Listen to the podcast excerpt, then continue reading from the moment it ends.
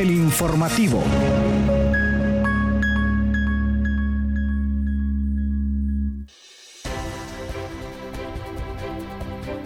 Buenos días, bienvenidos y bienvenidas a una nueva edición de El Informativo por Radio Comunica. Les saluda Yuri Vargas en compañía de Elin Rodríguez. ¿Cómo está Elin en este inicio de semana? Buenos días Yuri, buenos días a toda la audiencia de todas las universidades de la región, listos para llevar lo mejor del acontecer universitario nacional e internacional. Pasamos de inmediato con los titulares. Titulares.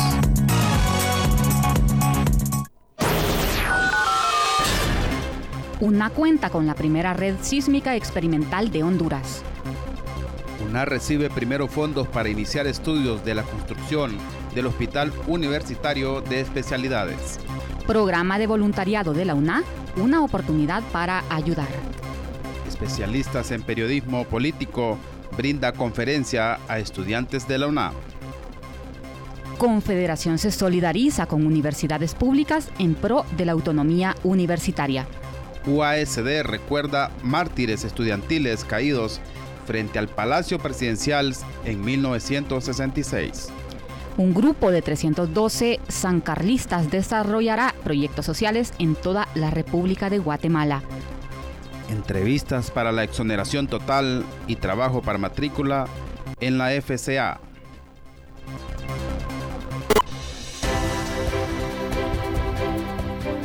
Iniciamos este espacio informativo con las noticias nacionales.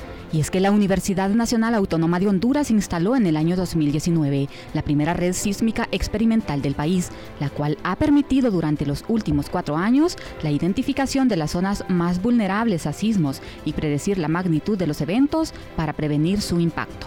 Dicho equipo de monitoreo fue adquirido en el marco del proyecto regional de formación aplicada a los escenarios de riesgo con vigilancia y monitoreo de los fenómenos volcánicos, sísmicos, hidrogeológicos en Centroamérica, financiado por la cooperación italiana e instalado con fondos propios de la máxima casa de estudios del país. Al respecto, Manuel Rodríguez, jefe de la Unidad de Geología y Geofísica del Instituto Hondureño de Ciencias de la Tierra, informó que ya se cuenta con unos nueve sismógrafos en diferentes centros universitarios y telecentros de la UNA y este año se buscará cubrir los restantes.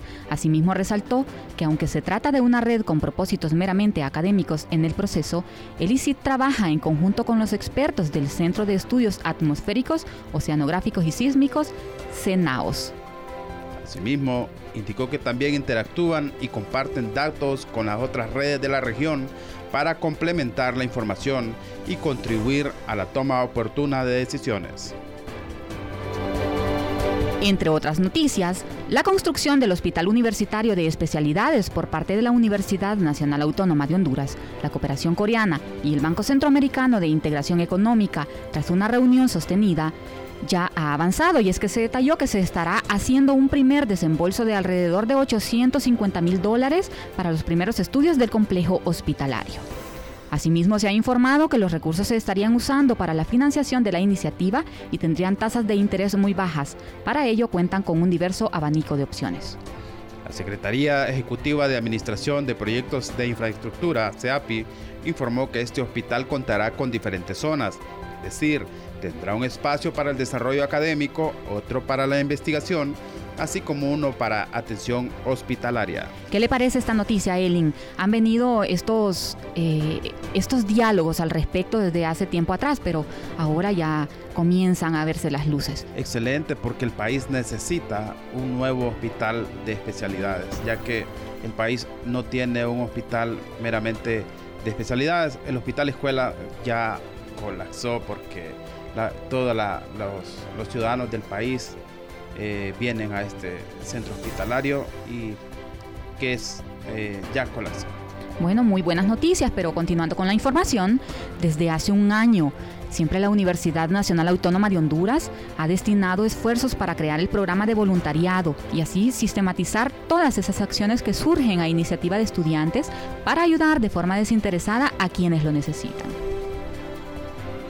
Inicialmente contaban con siete grupos en Ciudad Universitaria, lo que motivó a los centros regionales y en la actualidad se ha logrado identificar alrededor de 19 grupos a nivel nacional que realizan actividades de proyección social en temas de salud, ambiente, educación y protección animal. Esto tomando en cuenta que además de Ciudad Universitaria eh, como campus principal, la UNA cuenta con ocho centros regionales y en Ciudad Universitaria pues eh, son 10 facultades, pero adicionalmente existen los CRAEDS, que son los Centros de Recursos de Aprendizaje para Educación a Distancia, también los, los telecentros e incluso aulas tecnológicas en puntos estratégicos del territorio nacional. Así es, también se anunció que para finales del primer periodo académico proyectan llevar a cabo la Feria del Voluntariado, a través de la cual darán a conocer las características de cada uno de los grupos y a su vez captar nuevos voluntarios para fortalecer los grupos que ya existen, Yuri. Y los estudiantes que vienen iniciando su vida universitaria, eh, es bueno que se informen al respecto, porque además de poder ayudar a esas personas o grupos que realmente lo necesitan, pues tienen prioridad al momento de, de la matrícula. Así es, Yuri, es un beneficio para la comunidad estudiantil. Pero continuando con más noticias. Eh, Cuarto de Monte, experta mexicana, consultora y coordinadora de medios, brindó sus conocimientos a 45 estudiantes que cursan la asignatura de periodismo especializado político. La conferencia llamada Periodismo Político, su impacto y responsabilidad social, trató sobre los conceptos, características y la importancia del ejercicio profesional de un periodista político. Así es, Yuri, la IP de Monte, la especialista mexicana, destacó que el periodista político también debe generar una relación con su fuente que se vuelve un aliado en su trabajo y sobre todo continuar formándose en este tema y regir su desarrollo profesional con ética y profesionalismo con el fin de mejorar la comunidad. Ahora, después de conocer las noticias universitarias nacionales, pasamos a las noticias internacionales.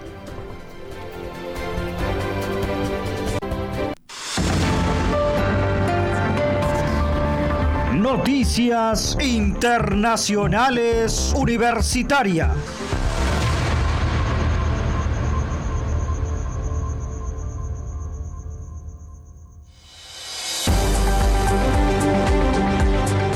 Iniciamos esta sección con Costa Rica, donde la Confederación de Trabajadores de las Universidades de las Américas, conocido como CONTUA, presentó apoyo y solidaridad a las universidades públicas costarricenses costarricenses ante los riesgos, riesgos de leyes que condicionan la autonomía universitaria ante las implicaciones y riesgos de leyes y proyectos también de ley por parte del Poder Ejecutivo que condiciona eh, pues este logro.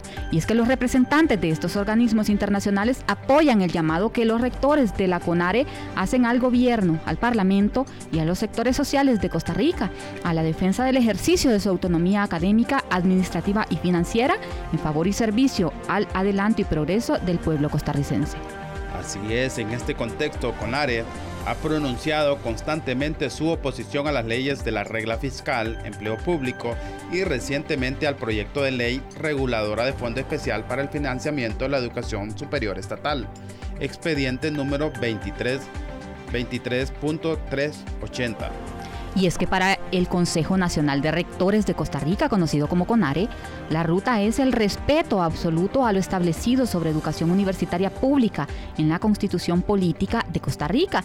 Esto es lo principal, además de continuar unidos con todos los actores de las comunidades universitarias para asumir la defensa de las universidades públicas ante cualquier intento de violación a la autonomía universitaria.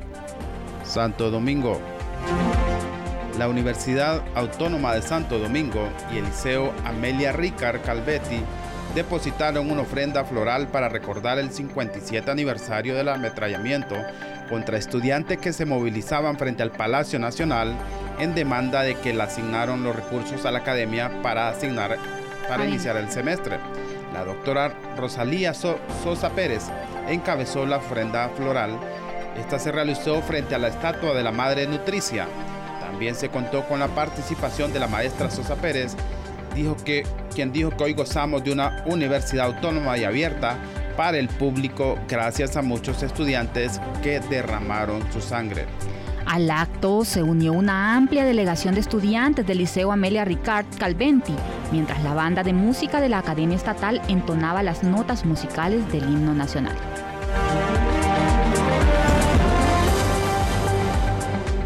Guatemala.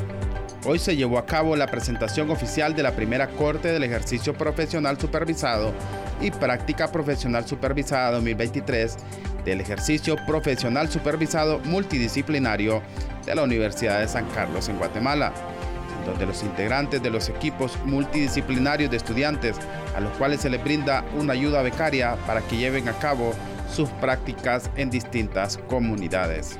A través de un acto virtual, un total de 302 estudiantes de 30 carreras iniciaron un proceso de capacitación antes de viajar a 78 municipios del país, en los cuales, en conjunto con municipalidades e instituciones, diseñarán y ejecutarán proyectos de desarrollo integral con pertinencia local y sostenibilidad para mejorar las condiciones de vida de la población. Asimismo se, realizó, perdón Eli. También se realizó, Yuri, un taller de inducción dirigido a los estudiantes para socializar los instrumentos de trabajo y la transferencia de acontecimientos de conocimientos en temáticas aplicadas en el desarrollo de la práctica. Desde Guatemala ahora nos vamos hasta Panamá, donde un total de 30 estudiantes de la Facultad de Ciencias Agropecuarias han sido entrevistados por la magíster Anabel Chen, trabajadora social de la Vicerrectoría de Asuntos Estudiantiles, BAE, asignada a esta unidad académica, con el interés de obtener los beneficios de exoneración total de pago de matrícula correspondientes al primer semestre del año académico 2023, que inicia el próximo 27 de marzo. Así es, las entrevistas se comenzarán el 1 de febrero y culminan el 3 de marzo, que según la evaluación socioeconómica realizada por la profesional del trabajo social, cumplan con los requisitos de estos programas. Ambos beneficios de bienestar estudiantil son brindados y gestionados por la Vicerrectoría de Asuntos Estudiantiles BAE para los jóvenes universitarios con recursos limitados, de manera que el costo de la matrícula no sea impedimento para continuar su carrera. Las atenciones continuarán en un horario de 7 de la mañana a 3 de la tarde, pero previo a ello el estudiante debe completar un formulario eh, dado a conocer a través de los medios oficiales y las redes sociales de esta institución. Pero qué bien que existan estas opciones, ya que eh, hay muchos estudiantes que, o, muchos, muchas personas que desean estudiar, pero por limitaciones económicas no lo hacen, eh, aún sabiendo que la educación es la que nos puede cambiar la vida y el futuro. Así es. Pero ahora pasamos a, a una nueva sección y es la sección cultural. Quédense con nosotros.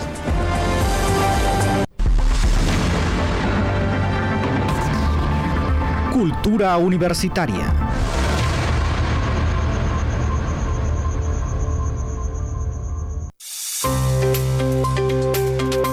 Bien, y en cultura universitaria les damos a conocer que la punta es un género de danza y música afroindígena originado por la etnia garífona de San Vicente.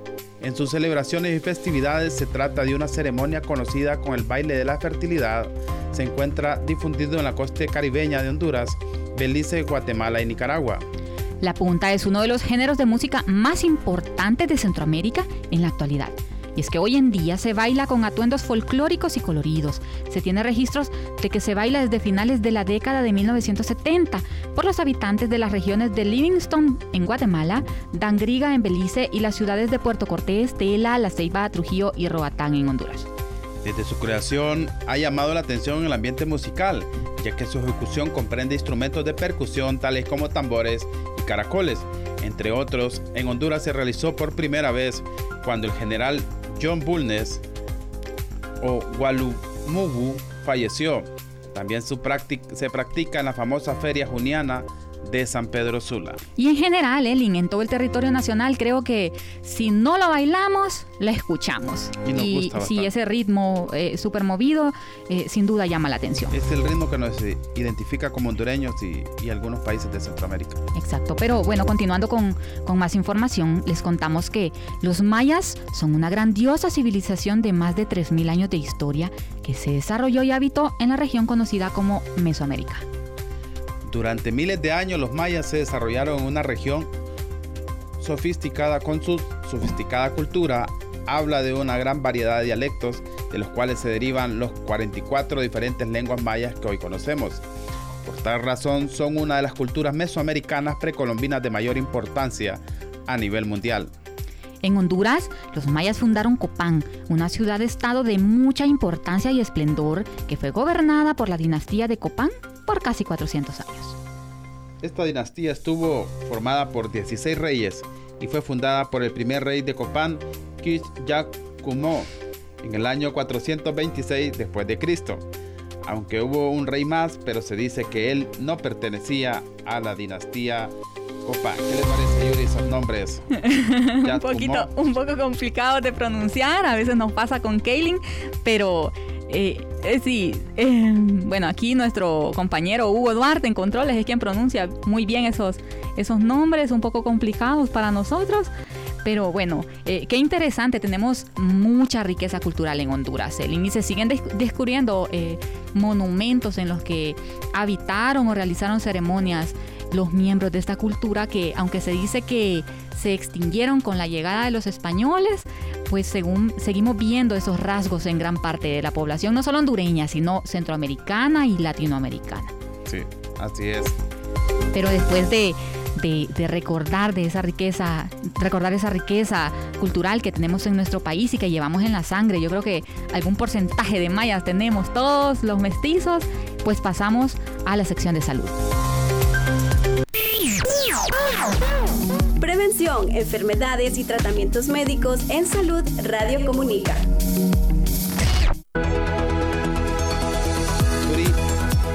Yuri, compañeros y, y audio, audio escuchas, le contamos que la chía es una semilla que se consume de manera considerable en los últimos tiempos debido a los altos beneficios que aporta a la salud.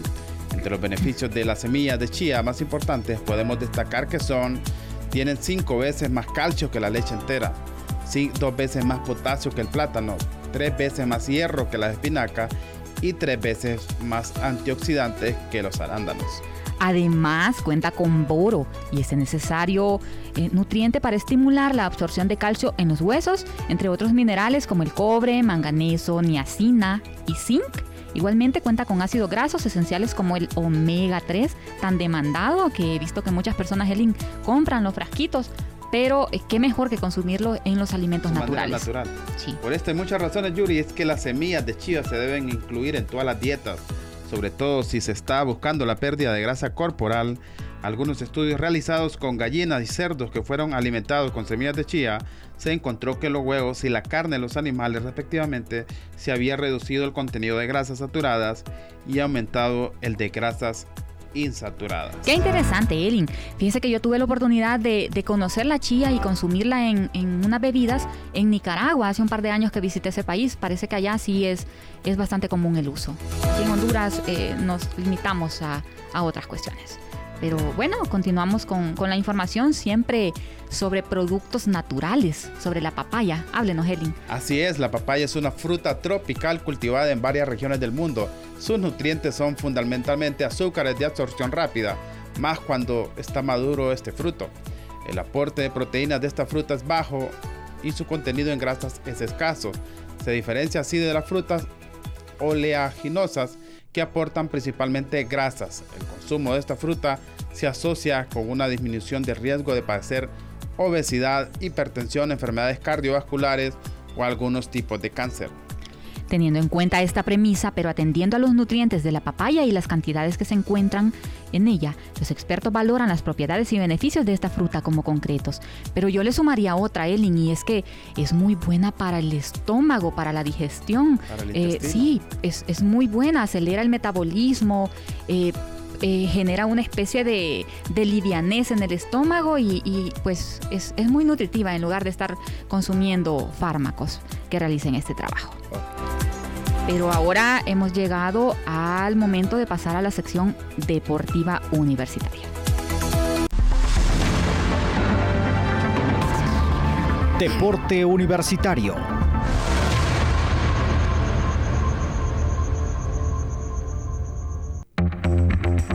Arrancamos esta sección deportiva con la organización IOCO Honduras, quien realizó el pasado fin de semana el torneo de artes marciales denominado Golden Dragon. El certamen contó con la presencia de cientos de atletas de las diferentes academias de la ciudad que mostraron sus cualidades en las disciplinas del Kung Fu, Taekwondo, Full Contact, Karate Do, Lima Lama, Kempo Karate, entre otras.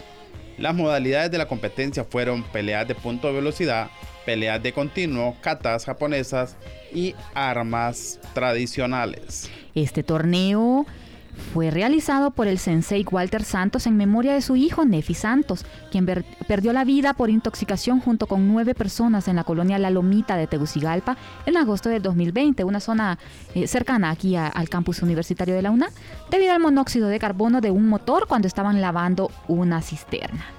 Nefi Santos era un gran exponente de las artes marciales, experto en pelea de punto de velocidad y fue campeón centroamericano en el torneo WKC en Guatemala y en El Salvador en el año 2019 y fue campeón hondureño. Qué bueno, y, y para los amantes de las artes marciales, pues he escuchado, Elin, que en el, en el complejo deportivo José Simón Ascona, conocido como la Vía Olímpica, se practica y están abiertas esta, estas disciplinas y, las diferentes modalidades o categorías para cualquier persona interesada en practicarla. Y el estudiante universitario de la UNAD, pues tiene muy cerca la Vía Olímpica. Sí, y el estudiante universitario de la UNAD precisamente también tiene la opción de eh, formar parte de los equipos deportivos en las disciplinas con que cuenta la institución. Ok. Ahora pasamos a una siguiente nota, siempre en la sección deportiva, y es que Denil Maldonado se sumará a la lista de legionarios catrachos que militen en la Major League Soccer a partir de la temporada 2023. El Catracho regresa al ruedo internacional tras su paso por el Pachuca de México y el Everton de Chile, donde inició su aventura en otros países del continente americano. A la falta de la oficialización del equipo norteamericano y actual campeón de la Major League Soccer, los legionarios hondureños aumentarán a siete jugadores en una de las ligas de CONCACAF que sigue creciendo. Asimismo, los volantes Joseph Rosales y Roger Espinosa renovaron sus contratos con sus equipos estadounidenses para continuar su presencia en la temporada 2023. Por otra parte, con la eminente incorporación de Denil Maldonado al la FC será el tercer hondureño en vestir dicha indumentaria.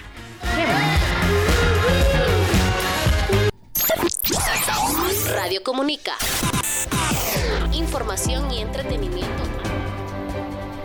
Hemos llegado al final de esta edición del informativo, pero les invitamos a sintonizarnos nuevamente mañana martes. Eh, 14 de febrero, el Día del Amor y la Amistad. Tendremos un programa especial para la comunidad universitaria nacional e internacional que nos sintoniza. Se despide de ustedes Yuri Vargas en compañía de Elin Rodríguez. Por su atención, por su atención muchas gracias.